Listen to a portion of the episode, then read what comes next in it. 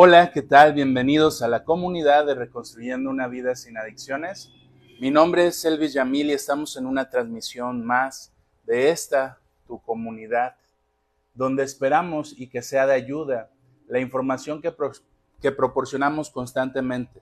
Recordemos que ahorita estamos en un taller al cual le llamamos taller para familiares cercanos a la persona con problemas de adicción, donde el propósito es orientar a través de la información que proporcionamos a aquellos familiares, padres, madres, hijos, que tengan a alguien cercano con un problema de adicción. Y pues bueno, te recomiendo que si no te has suscrito, te suscribas a Spotify donde puedes escuchar nuestro podcast, nos puedes escuchar o ver en YouTube también y también estamos en Facebook. Búscanos en cualquiera de nuestras páginas oficiales y con mucho gusto está disponible totalmente gratuito la información que nosotros proporcionamos. Y pues bueno, el día de hoy nos tiene aquí, antes de que tú deslices este video, el tema del proceso de cambio. Antes que nada, me quiero presentar para aquellas personas que ven por primera vez esta transmisión. Mi nombre es Elvis Yamil Covarrubia Chávez, soy psicólogo, egresado de la Universidad de Colima, cuento con un diplomado en terapia cognitivo-conductual y una especialidad en psicoanálisis. Mi orientación o, mi enfoque en el cual yo me, me he preparado más es en el psicoanálisis. Todavía no estudio la maestría para ser psicoterapeuta, pero en algún momento, si Dios me lo permite, podré estudiarla, que es mi intención y está dentro de mis proyectos y dentro de mis planes. Pero bueno, te platico, te platico a ti también que me estás escuchando probablemente por primera vez un poco de mi experiencia. Yo llevo 10 años de voluntario en centros de integración juvenil. Actualmente ya no, ya no colaboro porque no tengo tiempo, no se me ajustan más bien los tiempos para poder eh, seguir interviniendo en este lugar, pero este lugar es una institución federal que ofrece la atención a familiares, personas, o parejas que tienen a alguien con problemas de adicción. Entonces, ahí he estado colaborando 10 años. En el estado de Colima, de donde yo soy, he podido trabajar y colaborar en muchas instituciones, como en diferentes CREAS, en un paso a la recuperación. Eh, ahorita me encuentro en una clínica que se llama Sawabona Shikova y cada una de ellas me ha, me ha transmitido y me ha permitido adquirir mayor experiencia, mayores conocimientos, mayor, eh, desarrollar eh, habilidades, estrategias, técnicas, y es diferente la población, el paciente siempre te va a invitar a, buscar alternativas, a buscar eh, técnicas de diferentes maneras, a tratar de abordar temas específicos.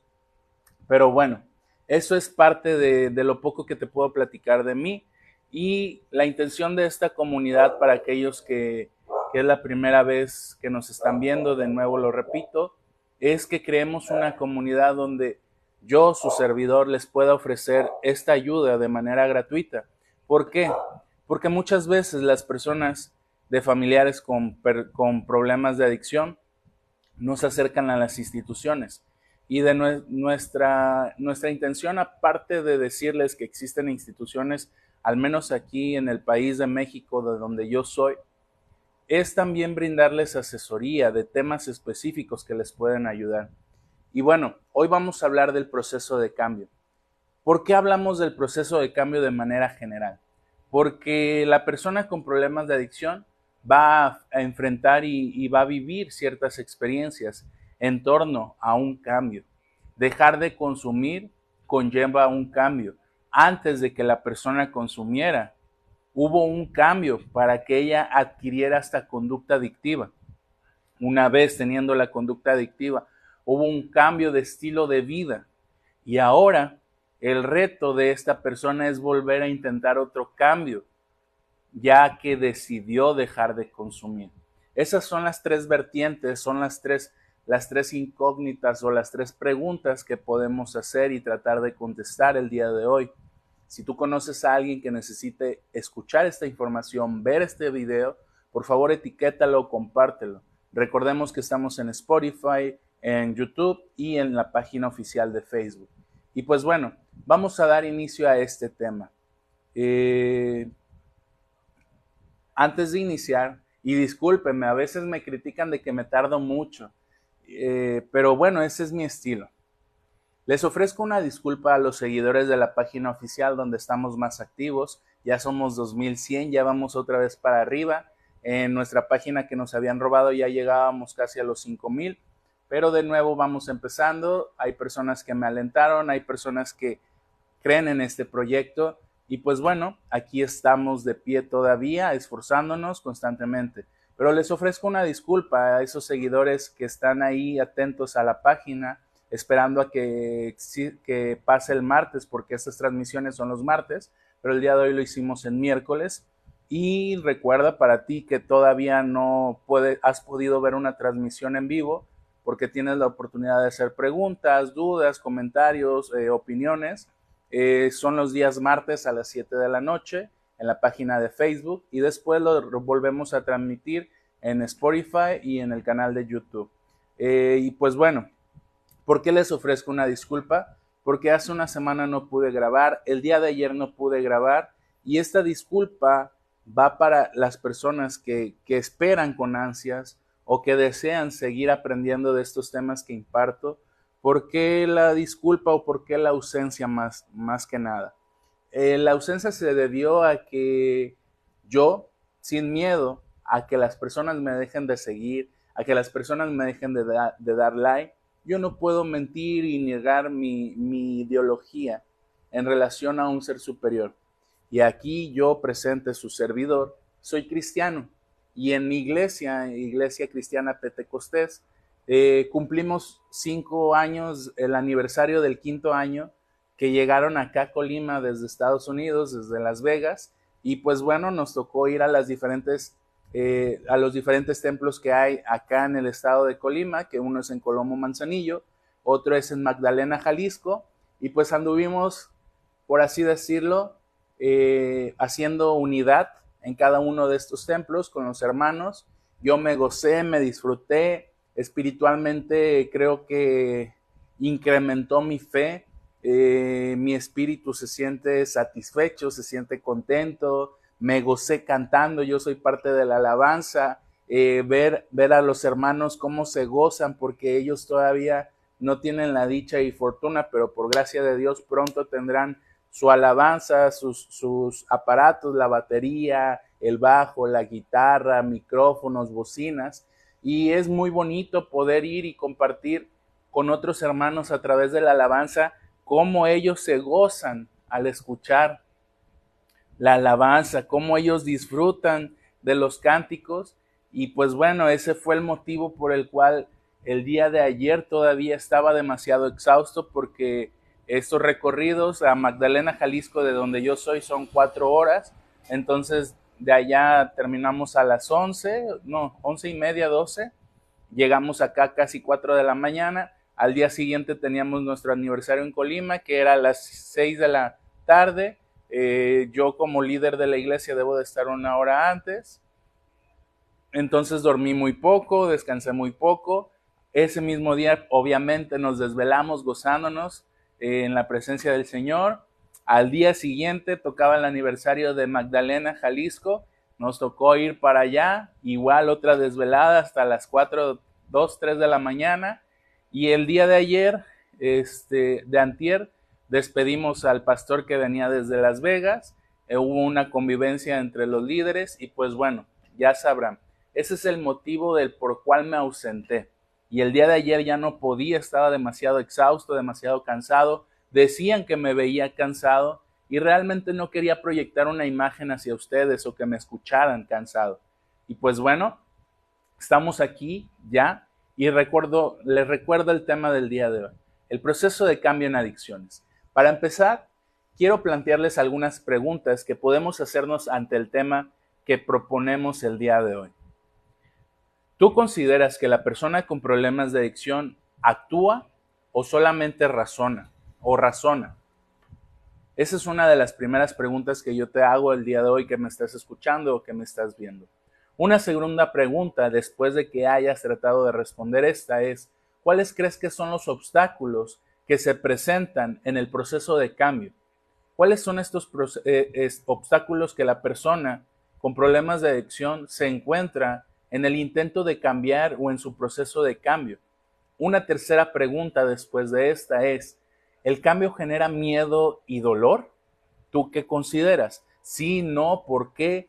Adelante, te invito a hacer comentarios a través de la página de Facebook, a través de la página de YouTube, donde estamos en vivo en la transmisión, y que nos hagas saber tu opinión. También una cuarta pregunta es, ¿consideras que la persona con problemas de adicción debe de tener disposición al cambio? ¿Consideras que es indispensable la disposición al cambio? Hola Rosaria Matus, saludos y bendiciones para ti también. Muchas gracias por estar aquí viendo la transmisión.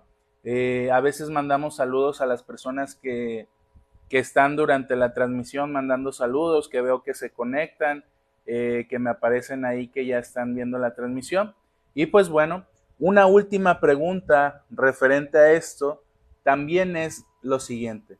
¿La persona con problemas de adicción tiene o no conciencia del problema?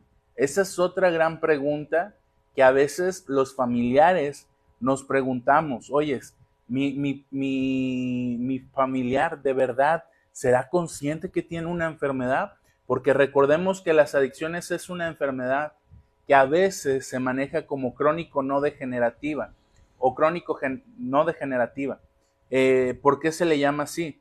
Tal vez tú conoces o has tenido un familiar, amigo conocido que tenga diabetes, cáncer, hipertensión arterial, o Alzheimer y estas enfermedades son crónico no degenerativas. ¿Qué quiere decir esto? Crónicas es de por vida, degenerativas que poco a poco van en decremento la persona al punto que su salud eh, se deteriora y ya no, no tiene, por así decirlo, solución, solamente es tratado. Yo estoy un poco en contra de esto porque realmente podemos tener una enfermedad, una gripe, y no por eso vamos a considerar que siempre vamos a tener gripe. ¿Me entiendo? No sé si me explico en este sentido, porque a veces a las personas con problemas de adicción les obligan a autoprogramarse y autodenominarse que son adictos de por vida.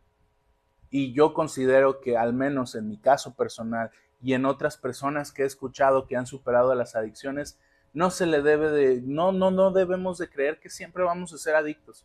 Claro, la amenaza, el riesgo está. Y no por eso lo vamos a restar, le vamos a restar importancia a esto. Pero bueno, antes de, que tú contestes estas preguntas, que te invito a que participes y que nos des lo que opinas, la respuesta que tú consideres a través de los comentarios, quiero mandarles saludos a las personas que estuvieron conectándose, donde eh, agradezco eh, su participación, agradezco su apoyo. Y estas personas son Carlos Cruz, que él fue mi gerente en algún momento en Cinépolis, mi tía Mago, que nos ve desde Los Ángeles, una madre de un familiar, Gaby Ruiz, eh, mi madre, Guillermina Chávez, que pues no le avisé, sino ahorita en cuanto llegue va a estar viendo la transmisión, a mi entrenador de box, León Bringante, a mi amigo Hellboy Villalobos, a la psicóloga Alba Silveira, a Rosario Gelo Bermanzo, una fiel seguidora, a Andy Ciello, bienvenida Andy, a Rosario María Zárate, una fiel seguidora también, a Jesús Álvarez, a María Francisca, que te ofrezco una disculpa, María, todavía no he tenido tiempo para poder agendar una cita, ella me pidió una cita de un tema en particular, a Norma Mendoza, a Tania Cetina, a María García, fiel seguidora también, a Patti Galvez, a María Pacheco, fiel seguidora también, Iván González, Miriam King, eh, Ivonne Cañas, Germán Rito, amigo de papá de un gran amigo, a Carla Flores, que por ahí la vi en la transmisión, pero ya no la veo, a Tinto Eneo, a Vika García Zamora, a Manuel Sánchez, Rosario Matus Álave, Torre Chata, Joana Torres, Güera Gama, ellas cuatro, cinco fieles seguidoras, Graciela Nieto, Rosa Mafiotti, Bexabel Galvez, Alfredo Solís, Eder Torres y Tian Rojas. Si tú también quieres que en algún momento te mandemos saludos a través de la transmisión en vivo, pues adelante, te invitamos a formar parte de ella. Recuerda, son los martes a las 7 de la noche, en punto de las 7 de la noche. Y bueno, regresamos con el tema una vez propuestas las preguntas que te, que te generé. Yo les propongo en cada tema que expongo que hay un objetivo general y un objetivo específico. El objetivo general el día de hoy para este tema es adquirir conocimiento acerca del proceso de cambio, tal cual. Ese es nuestro objetivo general. ¿Cuáles son nuestros objetivos específicos? Número uno, mostrar algunos de los elementos en el proceso de cambio. Número dos, identificar los obstáculos que se presentan en el cambio. Número tres, identificar favorecedores del cambio. Ahora, ya vimos el título, recordémoslo, es el proceso de cambio, ya vimos los objetivos, planteamos algunas preguntas referente al tema y vamos a empezar con este punto. ¿Qué es necesario? Tú que me estás viendo, tú que me estás escuchando, es necesario que tomes en cuenta cada uno de los puntos que vamos a abordar. El primer punto que vamos a abordar es que el cambio o las modificaciones son una constante en nuestra vida. Nosotros como personas debemos de estar dispuestos a cambiar constantemente. Te explico de esta manera. En algún principio los psicólogos pensábamos que los sujetos mantenían una estructura fija, cuadrada, estricta, rigurosa, hermética. Sin embargo, conforme el tiempo ha pasado, se han dado cuenta que desde la teoría del psicoanálisis de Freud hay un dinamismo, está en constantemente cambiando nuestra estructura psíquica o, nuestra, nuestra psique. No podemos considerar que siempre vamos a ser así o que siempre hemos sido así, porque nosotros somos como somos porque aprendemos y porque a veces hay exigencias del mundo exterior que nos obligan a cambiar. Darwin en su teoría de la evolución decía que el ser humano es una, una, una conclusión o un ser, un ser vivo de una evolución de seres vivos antes de él. Y, y él lo mencionaba en su teoría de que las especies deben de adaptarse a su medio ambiente en este sentido, ¿por qué pongo de ejemplo a Darwin y a su teoría de la evolución? Porque nos queda claro que nosotros no podemos considerar que no debemos de cambiar. Debemos de tener esa disposición a ser conscientes de que vamos a cambiar dependiendo de las exigencias del exterior. Yo el día de hoy podría decir que no debo de cambiar cuando sé que cada paciente que atiendo tiene problemáticas particulares, tiene historias de vida diferentes y la problemática o el origen del consumo probablemente no es el mismo.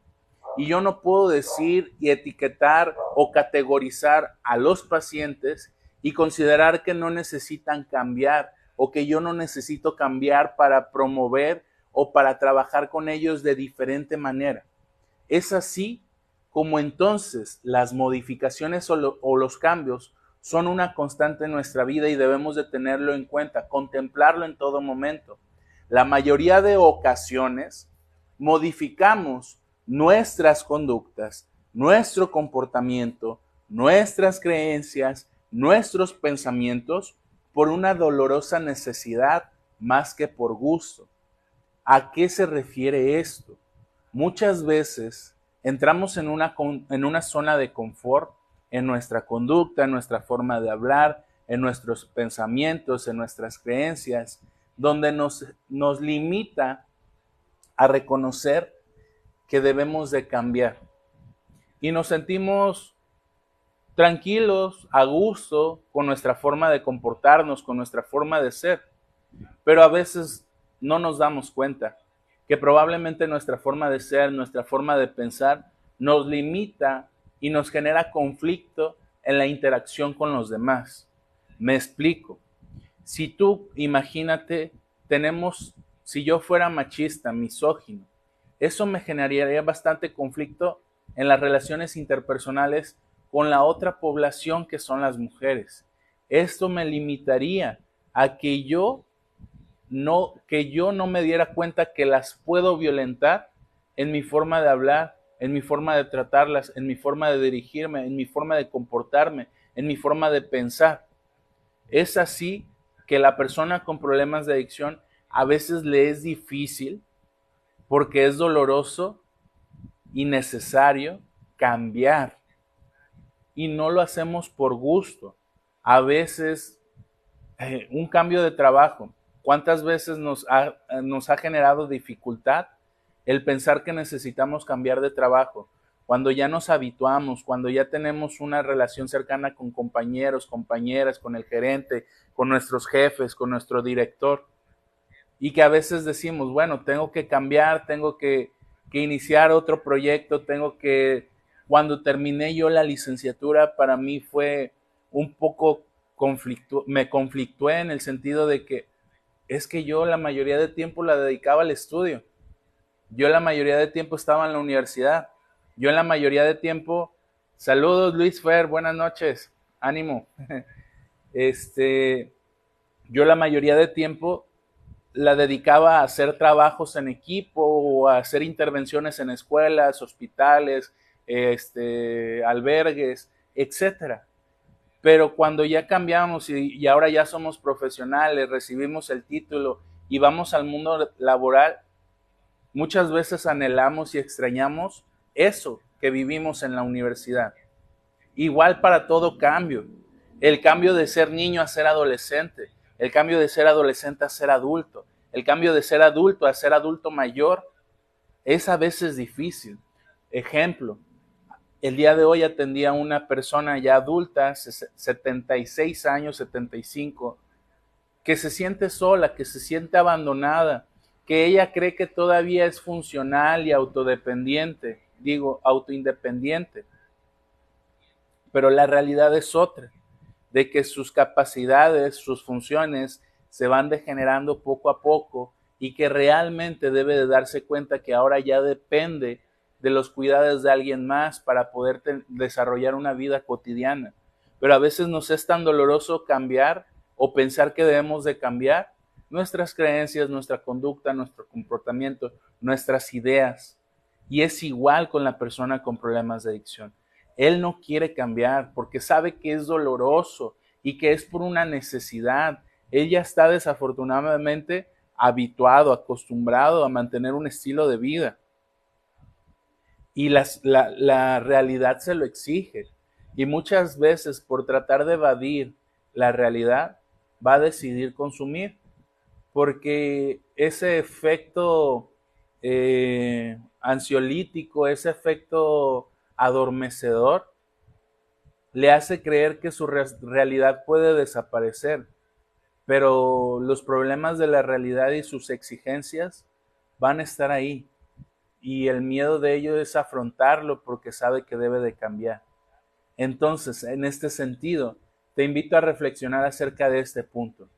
Muchas veces las personas con problemas de adicción consideran que su forma de actuar, su forma de comportarse, su forma de pensar, su forma de hablar, no es necesario modificarla o cambiarla. Y es un gran reto. Tal vez tú como familiar te has percatado de que en, la, en el albergue, en la clínica, en la unidad hospitalaria, donde haya estado internado, se le enseñó que debe de escuchar otro tipo de música. Se le enseñó que debe de vestir de diferente manera. Se le enseñó que debe de pensar acerca de un futuro con un proyecto y una base sólida en su presente, haciendo cosas para lograr ese, ese futuro, ese proyecto. Pero la persona está cómoda. Dice, ¿por qué tengo que cambiar? La sociedad, uno de los discursos de muchos jóvenes hoy en día es, la sociedad me debe de aceptar con mi forma de hablar, mi forma de pensar, mi forma de ser.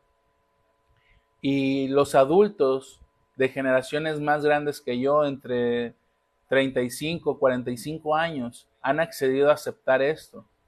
Y desafortunadamente estamos generando eh, en ellos generaciones muy irresponsables, generaciones eh, donde no quieren cambiar y no deben de cambiar porque esa es su forma de ser. Y ahora tenemos muchos ególatras, muchos narcisistas, muchos con pensamientos megalómanos, muchos eh, egocentristas, hedonistas, narcisistas Y eso es lo que estamos creando como cultura. Pero volvamos al punto, las modificaciones son necesarias. Conforme el problema de la adicción se prolonga, las personas eh, se encuentran en un confort y esa comodidad hace que poco a poco no busquen cambios. Ellos entran en una zona de confort donde no buscan cambios. ¿No tienes trabajo? Ah, no pasa nada. ¿Dejaste de estudiar? Ah, no pasa nada. ¿Te dejó tu pareja? Ah, no pasa nada. ¿No tienes que comer? Ah, no pasa nada. Eh, ¿Te corrieron del lugar donde rentabas? Ah, no pasa nada. ¿Y sabes por qué piensan así de no pasa nada? Porque hay una madre, hay una tía, hay una abuela o hay alguien cercano a él que lo sigue manteniendo en esa zona de confort y no le permite darse cuenta que las exigencias de la realidad demandan que él cambie. Ah, no tengo trabajo, debo de buscar, debo de preocuparme porque no tengo que comer. Oh, dejé de estudiar, entonces mis, mis posibilidades de ganar un salario decente y que me, que me ayude a mantener una familia van a disminuir y entonces mis opciones de trabajo también, por ende, van a disminuir. Oh, me dejó mi pareja, ¿cómo me siento? Ahora volverá a intentar estar con otra pareja o no, tengo miedo, siento miedo al rechazo, no la puedo olvidar. Pero las personas con problemas de adicción, ni por aquí les pasa pensar de esta manera. Entonces, sin embargo, debe de existir una necesidad para generar estas modificaciones y cambios en las personas con problemas de adicción. Si tú estás siendo ese tío, esa madre, ese padre, ese abuelo o esa, esa pareja incluso, que lo está haciendo mantener en su zona de confort, déjame decirte que necesitas recibir atención psicológica para que puedas confrontar a la persona con problemas de adicción. ¿Por qué? Porque es necesario que lo escuche muchas veces de ti, que le diga, ¿sabes qué? Yo ya no te voy a dar dinero, ¿sabes qué? Si no pagas renta o si no, no puedes cooperar en la casa, ya no va a haber alimento, ya no va a haber agua, ya no va a haber esto, ya no va a haber aquello. Ya no va a haber los privilegios que tienes. Si tú no le exiges, entonces lo estás haciendo quedarse estancada en esa zona de confort, donde si ellos se quedan estancados en esta zona de confort, lo único que tú estás haciendo, ojo, aquí tu familiar, y muchas veces se delindan de esta responsabilidad, y muchas veces desconocen de estos temas porque no asisten a la atención familiar. Y disculpen que lo diga molesto, pero es una realidad. Se le cita al familiar y pone de pretexto, no puedo, no quiero, no necesito, este, no tengo dinero. Pero se te está orientando para que tengas habilidades, estrategias, técnicas, saber cómo hacerle cuando se presente este caso, cuando tu hijo, tu esposo, tu pareja, el familiar que tienes en tu vida con problemas de adicción, no le permitas que entre en, su zona de confort, que lo muevas, debemos de moverlos constantemente, sacudirlos, exigirles, solicitarles, pedirles, demandarles. No tienes trabajo, pues yo no sé cómo le vas a hacer para comer. Dejaste la escuela, pues ni modo, yo ya no te voy a apoyar porque era mi obligación o yo te ayudaba a que estudiaras ni modo, entonces ponte a trabajar. Y si no te pones a estudiar ni te pones a trabajar, yo no sé cómo le vas a hacer, pero yo no te voy a poder apoyar. Y ha habido casos extremos, créanme, yo que estuve 10 años escuchando a familiares con personas con problemas de adicción, que los casos extremos es de que tu familiar no tengas en tu refrigerador nada, que busques alguna alternativa de irte con otro hijo, con tu madre o comer fuera de casa durante este tiempo que no aguantan mucho, pero a veces la madre o, el familiar codependiente, que hasta cierto punto es quien para el avance de la persona con problemas de adicción, sigue cubriendo sus necesidades. Y por eso no avanza, porque tú le sigues dando dinero, porque tú le sigues dando que comer, porque tú le sigues permitiendo vivir en tu casa por eso la persona se mantiene en esa zona de confort, porque tú le compras sus tenis, porque tú le compras su ropa, porque tú le compras su pasta de dientes, porque tú le compras su desodorante, porque tú le compras sus boxers, porque tú le compras su ropa, por todo eso que tú puedes decir, ay, es que es mi hijo. Bueno, si quieres y decides seguir pensando así, entonces no se vale y no es justo que el psicólogo te diga estas recomendaciones y que luego te vengas a quejar, ay, es que mi hijo sigue igual, o ay, es que mi hijo otra vez volvió a consumir, o ay, es que mi hijo no quiere entender. Pues ¿cómo quieres que tu hijo entienda si te, se, te están dando recomendaciones para que tú las implementes en tu vida y le hagas responsable a él de su vida?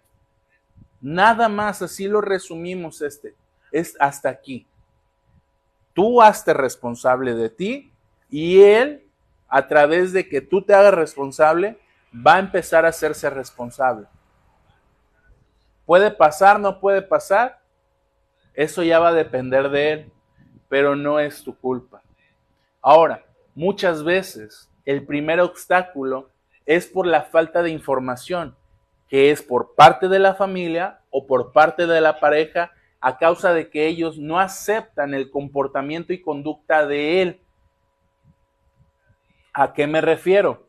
Mamá, pareja o los familiares le permiten su forma de vestir, le permiten su forma de hablar, le permiten su forma de ser como hijo, como padre o como madre o como vecino donde yo les he dicho a ellos, a, mis pacientes, como vecinos, yo que tengo una vecina que no sé si siga siendo consumidora, pero en su momento era consumidora, es muy molesto y otros consumidores de alcohol que tengo en la colonia, que pongan su música a todo volumen hasta las 2, 3 de la mañana.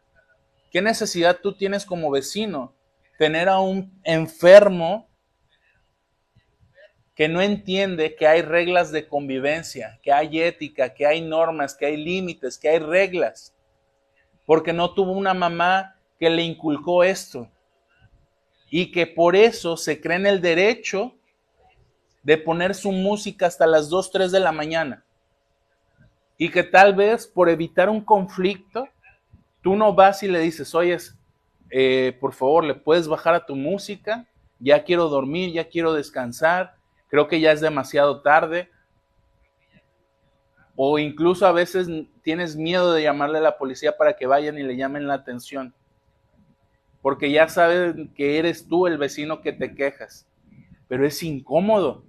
Al igual pasa cuando tú aceptas como familiar la forma de hablarte, la forma de dirigirse contigo, que a veces ya no es con respeto, ya es como si fueras un amigo más de él hey, ¿qué onda? ¿Qué hay que comer? ¿O, qué hay que hacer? O, qué hay que hacer para merecer? ¿O qué hay que, qué hay que, qué hay que para, para refinar? O, o sácate la comida. Su forma de hablar muy particular que cada una de las personas con problemas de adicción tiene, que tú se lo permites. Ya no eres su madre, ya no eres su padre, ya te ve como un igual, y desafortunadamente para las generaciones les genera un conflicto esto. Hay jerarquías en la familia y las jerarquías se deben de respetar.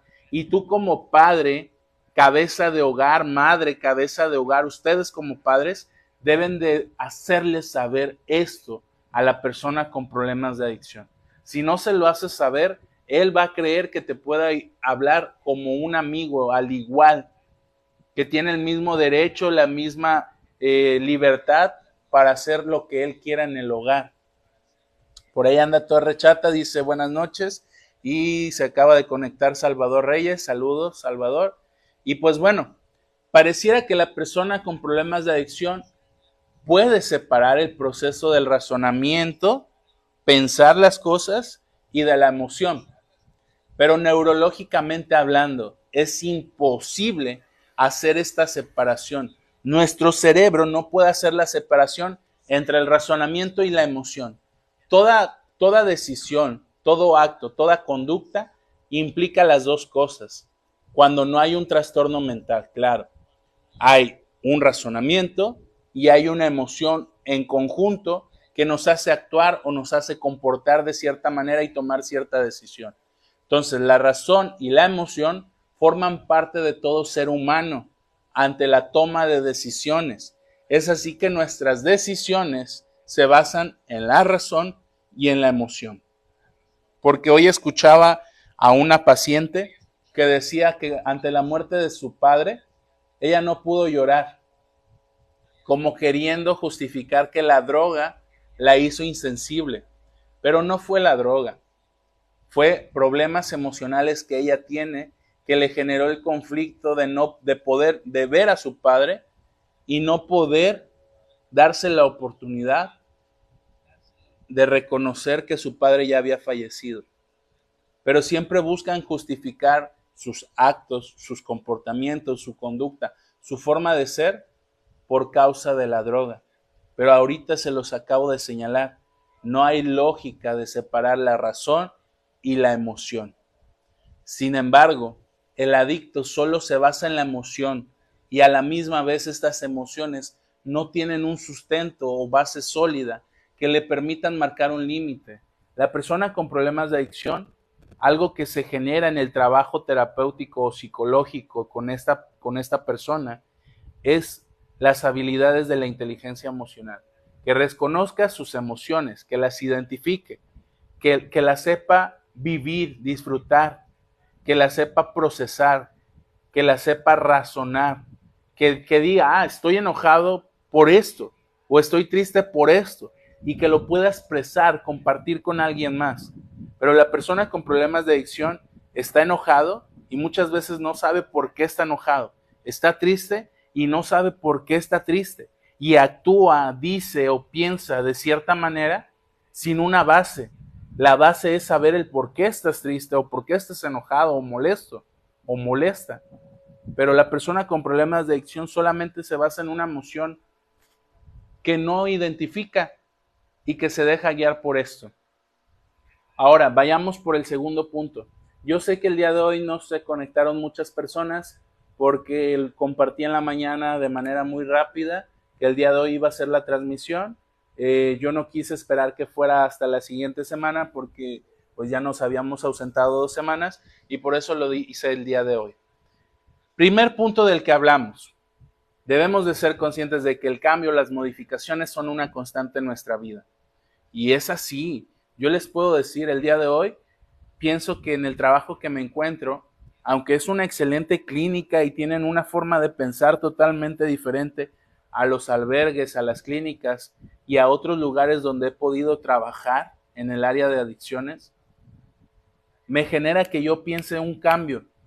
Yo no puedo seguir estando en un lugar donde hay ciertas cuestiones que todavía me generan conflicto a mí como profesional, donde no se me valora mi trabajo, donde no se me toma en cuenta, donde no tengo este eh, cuestiones de, ¿cómo se le llama eso? Se me olvidó eh, prestaciones, vacaciones, eh, prima vacacional, prima dominical, todo eso que a veces en un trabajo te ofrece de manera oficial, no lo tengo.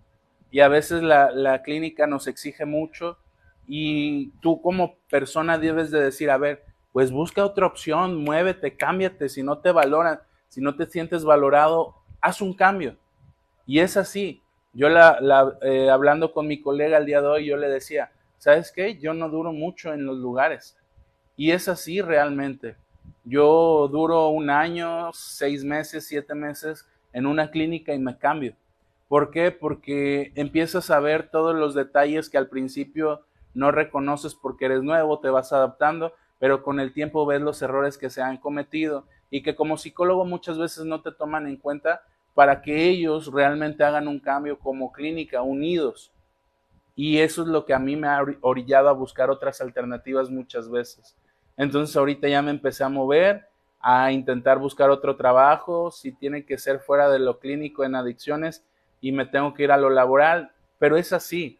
Les pongo este ejemplo porque es parte, reconocer que debemos de estar constantemente en cambio, que fue el primer punto que tocamos. Salvador dice, soy Salvador Reyes de Ensenada, muy cierto.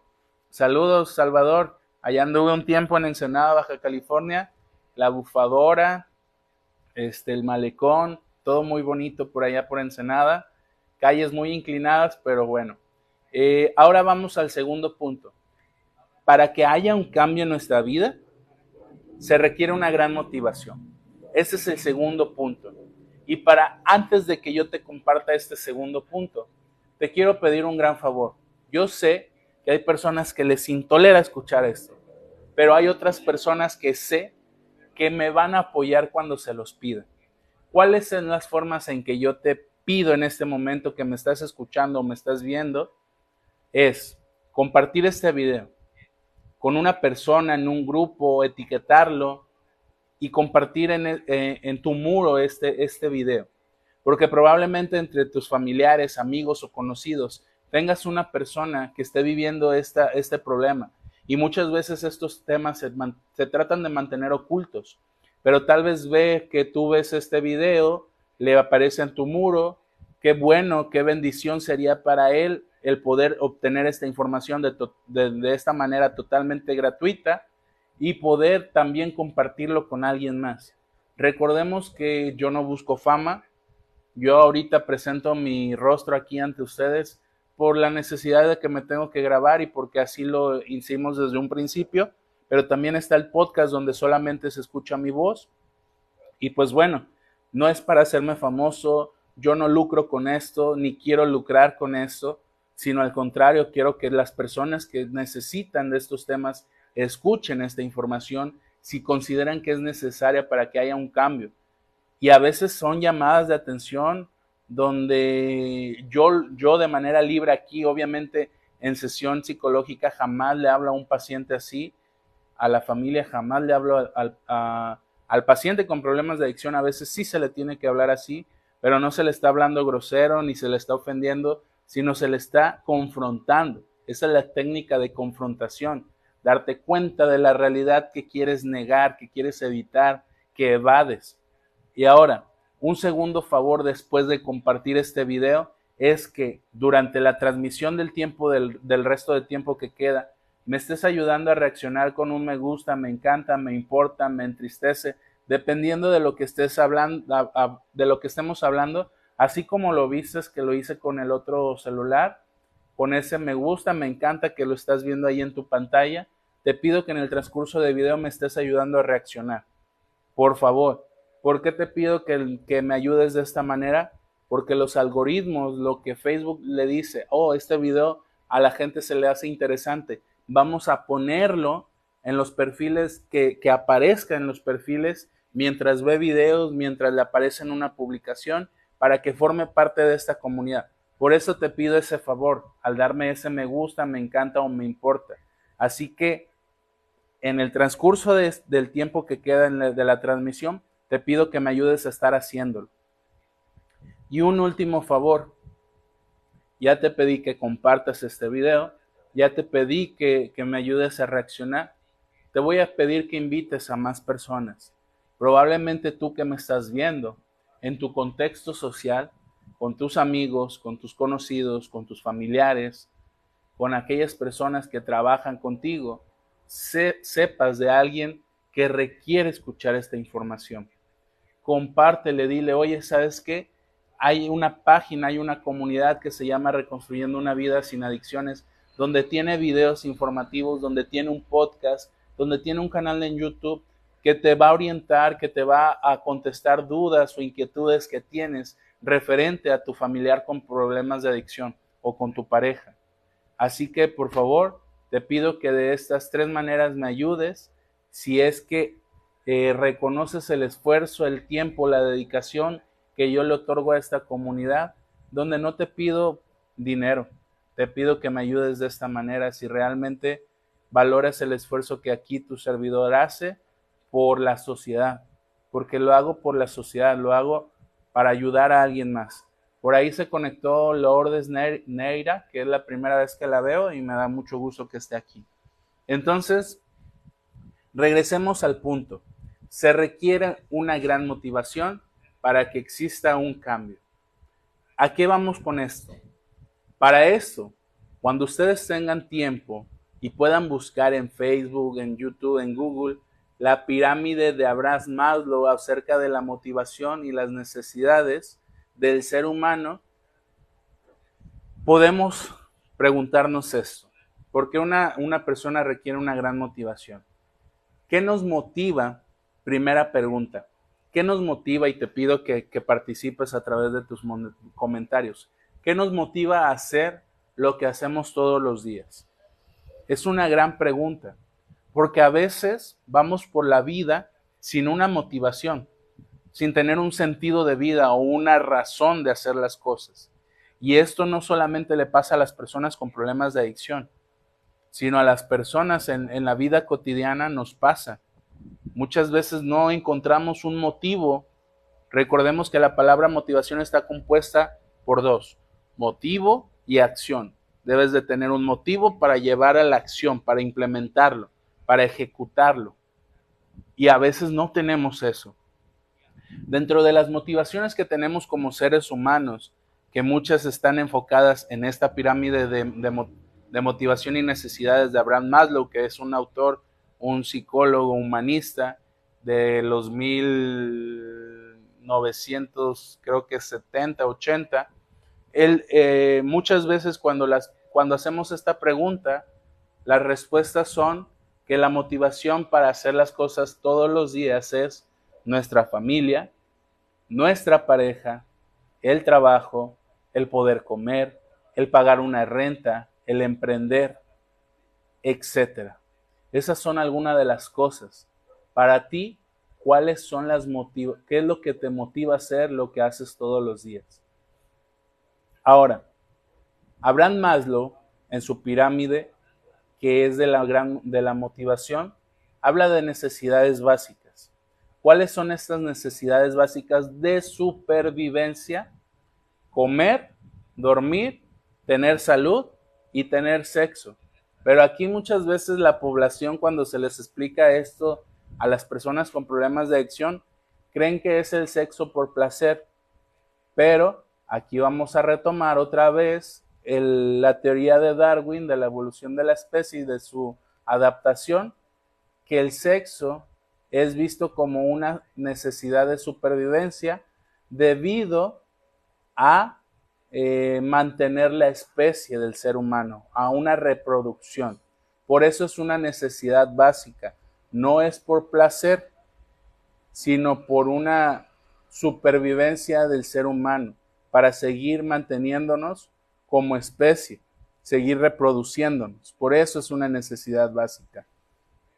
Ahora, cuando nosotros como personas cubrimos estas necesidades de comer, dormir, tener salud y reproducirnos. Pero imagínense, ya tan solo cubrir estas necesidades a veces es muy difícil cuando no se tiene un buen empleo, cuando tienes que trabajar más de, un, empleo, cuando no tienes salud o cuando incluso no has podido reproducirte. A veces estas necesidades básicas es muy difícil cubrirlas el comer, el tener que comer. Después de que tú cubres esas necesidades y tienes la posibilidad de cubrirlas, vienen las necesidades secundarias del bienestar subjetivo. Se le llama bienestar subjetivo porque estas necesidades secundarias va a depender de la perspectiva, de los anhelos, de los deseos, de, cómo se proyecta futuro cada persona. Por eso es subjetivo.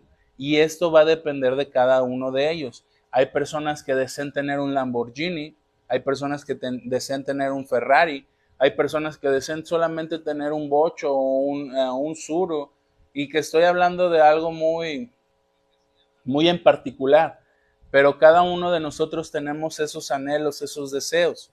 Y en ese sentido, las necesidades secundarias empiezan primero por considerar que en esta vida logramos tener éxito. Segundo, por considerar que en esta vida tenemos un empleo.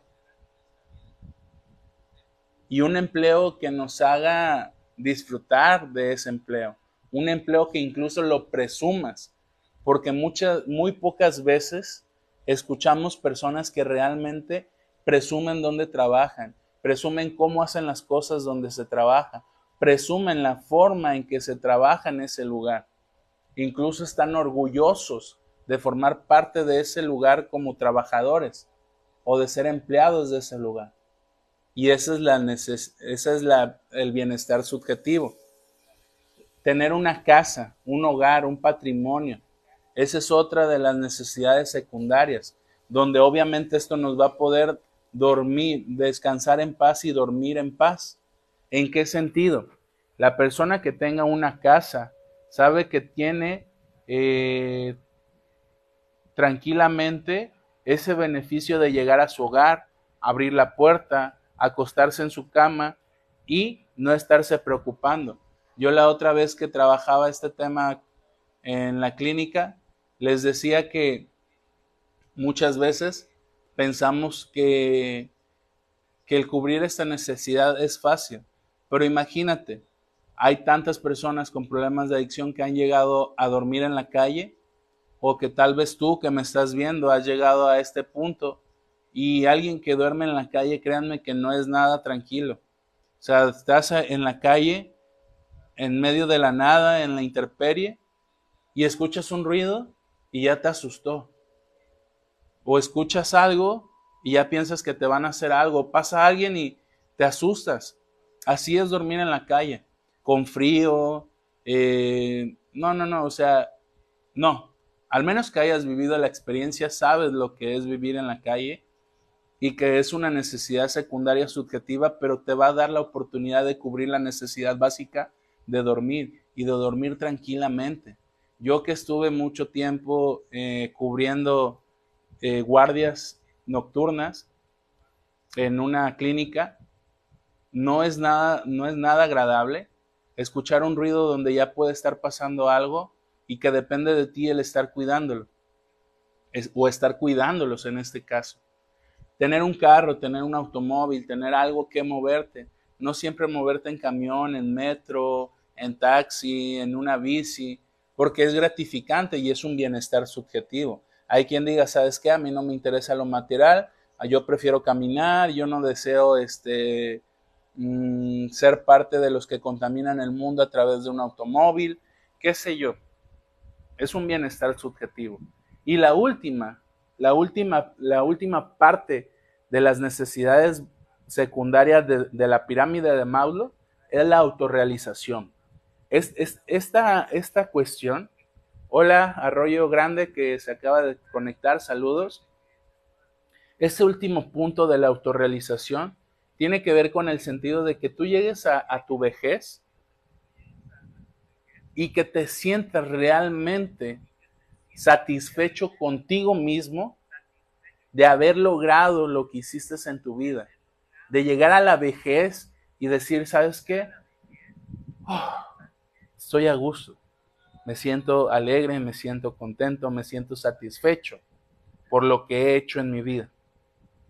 Y no tengo que preocuparme por comer, no tengo por preocuparme dónde dormir, no tengo que preocuparme por mi salud, si es que probablemente tuve una buena alimentación y una vida saludable. Esa es la autorrealización. Muy pocas veces las personas, los seres humanos logramos llegar a ese punto de la autorrealización. Tal vez tú, escuchando a tu abuelo, a tu abuela o a personas adultas mayores, puedes escucharlas cómo se quejan, cómo se lamentan, cómo se reprochan o se reclaman porque no hicieron, porque no pudieron, porque no están felices realmente. Pero llegar a, a cubrir esta necesidad de la autorrealización es lo que todo ser humano aspira. Entonces, todo esto para hablar de que se requiere una gran necesidad para hacer un cambio en nuestra vida. Y es aquí cuando debemos darnos cuenta de que si existe alguien que busque satisfacer nuestras necesidades básicas, es muy difícil que va a hacer que tratemos de buscar o encontrar satisfacer las necesidades secundarias. ¿A qué me refiero? Si hay una madre, si hay un padre, si hay una tía, si hay un familiar que siga cubriendo las necesidades de comer, dormir y salud, incluso reproducción. La persona con problemas de adicción jamás va a tratar de visualizar un bienestar subjetivo. jamás va a tratar de tener un carro, a tratar de tener una casa, a tratar de tener un buen empleo, a tratar de tener o considerar que ha, que ha tenido éxitos en su vida, porque recordemos que la persona con problemas de adicción es muy conmiserada y regularmente tiende a ver todo gris, todo negro. ¿En qué sentido? Ay, no, yo nunca he tenido éxito. Mi mamá, mi papá nunca me han reconocido mis esfuerzos. Pues ¿cómo quieres que te reconozcan tus esfuerzos si llevas 15, 10, 8 años, 7, 5 drogándote y has perdido varios trabajos, oportunidades, no has hecho nada realmente en tu vida, sigues viviendo con ellos, no has incluso generado tener un carro, una moto, algo. No te compras tus cosas, todavía dependes de ellos para comprarte tu desodorante, tu jabón para baño, tus necesidades muy, muy básicas. Pero el familiar interfiere en esto. Y para eso voy a poner ejemplos, pero antes quiero leer los comentarios de Torre Chata. Dice, como madre tengo que reconocer que por sentimiento de culpa no lo dejo sin comer. Lo siento incapaz de dejarlo o soltarlo. Pero mi hijo sin trabajar y menos estudiar tiene para consumirlo todos los días. Gracias, Torre Chata, por tu comentario. Es así, tal cual. Te agradezco, Torre Chata, por tu comentario. Porque la persona con problemas de adicción es así. Puede seguir consumiendo, puede generar, le dicen ellos, para comprar droga o para buscar la dosis, pero esa, imagínense si esa misma motivación, si esa misma necesidad la convirtieran en la necesidad de encontrar trabajo, en la necesidad de estudiar, en la necesidad de, de cubrir sus necesidades básicas, uff, créanme que fueran personas totalmente funcionales. Pero toda esa atención, toda esa dedicación, todo ese esfuerzo, toda esa atención, toda esa motivación está dirigida en buscar la dosis. Y es muy triste saber que tu hijo tu familiar, en vez de enfocar esa atención o esa motivación en buscar una alternativa en su vida, la dirija en encontrar o buscar droga. Es así tal cual y te lo agradezco muchísimo Torre Chata por esta aportación que acabas de hacer. Hay aportaciones como la tuya muy valiosas que nos ayudan a recalcar los puntos que hemos abordado. Ahí es cuando digo, me siento escuchado, siento que, que valoran el esfuerzo que, estoy haciendo de esta transmisión, de compartirles esta información. Y pues bueno, otro, otro comentario que agrega Torre Chata es, acepto que soy codependiente de mi hijo Quiero trabajar esto en mí y no ser tan permisivo. Te agradezco, Torre Chata. Ya esto que acabas de mencionar solamente depende de ti y del esfuerzo y dedicación que le hagas, que hagas más bien en tu vida para hacer estos cambios en ella. Y bueno, ¿cuáles son los ejemplos que te pongo referente a lo que estábamos hablando de que si alguien cubre sus necesidades, de la persona con problemas de adicción, pues nunca va a tener la intención de cambiar, son, si alguien me da dinero, ¿para qué trabajo? Una recomendación en este punto es, si tu hijo ya es mayor de 18 años y por ende adulto y, y trabaja, tú debes de exigirle que apoye los gastos del hogar, pagar luz, pagar agua, pagar gas, pagar internet, pagar el predial, pagar alimentos, etcétera. Tú debes de exigirle, te recuerdo, no se vale que luego vayas con el psicólogo a quejarte solamente. La terapia, la atención psicológica no es para quejarte, la queja no te lleva a ningún lado, no te da soluciones, no te da respuestas, no te da una forma de, una alternativa, solamente te permite quejarte y la queja te lleva a seguir estancado en donde estás porque no haces cambios en tu vida. Entonces tú debes de exigirle, a ver, dame dinero. No hay agua, ni modo. No hay que comer, ni modo. No hay internet, ni modo. No hay este jabón, ni modo. Tú no me das, yo no te voy a dar. Tú ya eres adulto, no quisiste trabajar, no quisiste estudiar, yo ya no te voy a apoyar. lo siento, lo lamento. Y, y ojo aquí, ellos no deben de ver tu vulnerabilidad. Ensáyalo. Varias veces ponte en el espejo y ensaya cuántas veces has intentado hacerlo y no has podido. Y practícalo. Y cuando ya tengas esa seguridad, esa convicción, hazlo. Porque si Él ve que tú todavía eres vulnerable ante estas observaciones y exigencias, Él sabe que en algún momento te vas a doblegar que en algún momento vas a, acceder, que en algún momento va a poder manipularte otra vez. Así es la persona con problemas de adicción desafortunadamente. Ahora, muchas veces este es un gran obstáculo para nosotros como psicólogos, porque en ocasiones para mamá es un gran logro que su hijo inicie o vuelva a trabajar. Uy, mi hijo ya encontró trabajo, ya está ganando su dinerito. Psicólogo, es que ya debe de empezar a exigir el dinero. No, psicólogo, pero ¿cómo le voy a quitar el dinerito que él con tanto esfuerzo se está ganando? E incluso tú le das para el transporte o tú le das para comer. Y tu hijo se gasta todo su dinero en nada más en él y a ti no te sigue sin ayudarte, sigue sin aportar, sigue sin hacerlo responsable tú como familiar a él. Y aún sabiendo lo anterior, sabotean al hijo y le dejan que gaste todo el dinero que ganó y a fin de cuentas sigue satisfaciendo sus necesidades básicas. Es por eso que la mayoría de ellos no duran en los trabajos. ¿Por qué?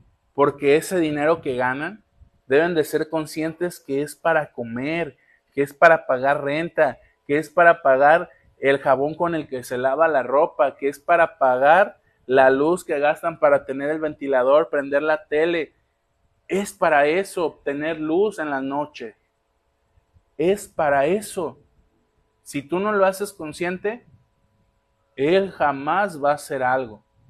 Pero eso depende de ti, de que realmente quieras hacer un cambio, de que realmente tú dejes ir a tu hijo también porque muchas veces no los quieren dejar ir y por eso cubren esas necesidades, porque tú no te has permitido darle importancia a tu pareja si es que todavía está contigo, o tú no te has dado la oportunidad de iniciar una relación con alguien más.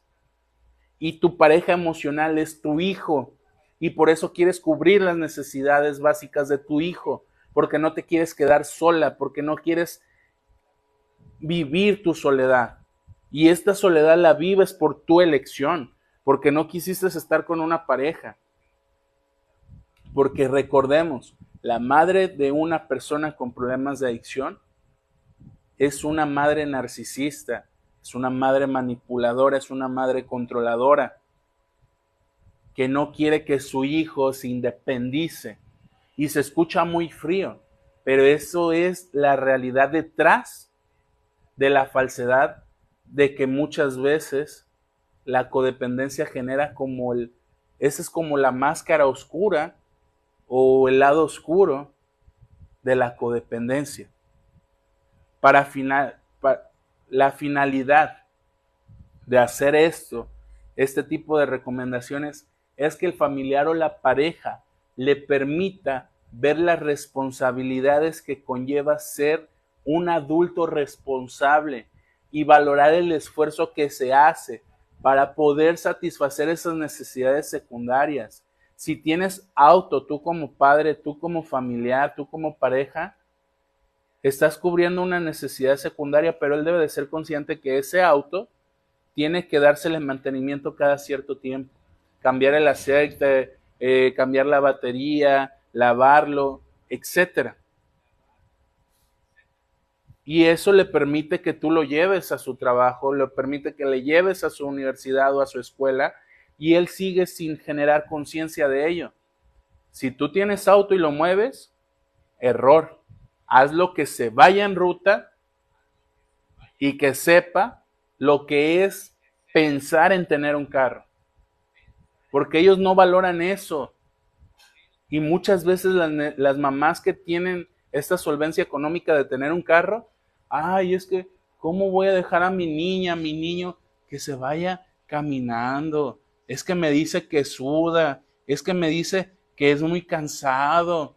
No, mejor yo lo llevo en el carro para que no sude, para que no se canse.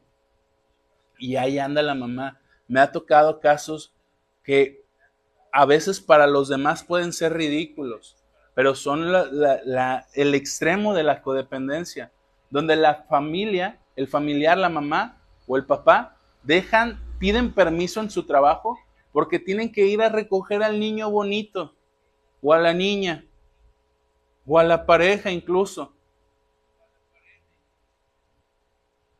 Vean hasta qué punto llegamos pero siguen cubriendo esas necesidades secundarias y básicas. Por eso ellos por aquí les pasa tener su propio auto, por aquí les pasa tener su propio hogar, por aquí les pasa tener su propia familia, porque siguen cubriendo esas necesidades. Y otros ejemplos para poder concluir con este tema es, si me dan de comer, ¿para qué quiero dinero? Si me dan la confianza, sé que me seguirán perdonando disculpando mis errores. Si mi pareja siempre me da sexo, entonces nunca me intereso o me preocupo por ella. Si me dan casa, ¿para qué me preocupo por dónde vivir? Estos ejemplos de si me dan resumen en ¿para qué me hago responsable de mí si después alguien más lo va a hacer? Así se resume. A este punto llegamos que resumimos esto. ¿Y de qué hablamos con esto? Pues de que la persona con problemas de adicción se le dificulta totalmente sus vínculos afectivos. Y esto solo podemos ver cuando ellos tienen hijos, pero no son padres o madres, porque pasan a ser hijos. A veces la abuela, que es el eh, que tiene al hijo adicto, toma al nieto como hijo y el hijo sigue siendo su función como hijo de ella y ella sigue siendo, cubre la necesidad de madre para ambos o para padre o de padre. Cuando ellos tienen una relación sentimental, pero son pareja o esposos. Cuando tienen trabajo, pero no pueden acatar las reglas u órdenes. Para finalizar este punto, hablemos de que la composición de la palabra, otra vez lo vuelvo a señalar, motivación está compuesta por dos. Un motivo para tener una acción, para accionar. Hasta aquí, el día de hoy, hemos hablado de dos puntos.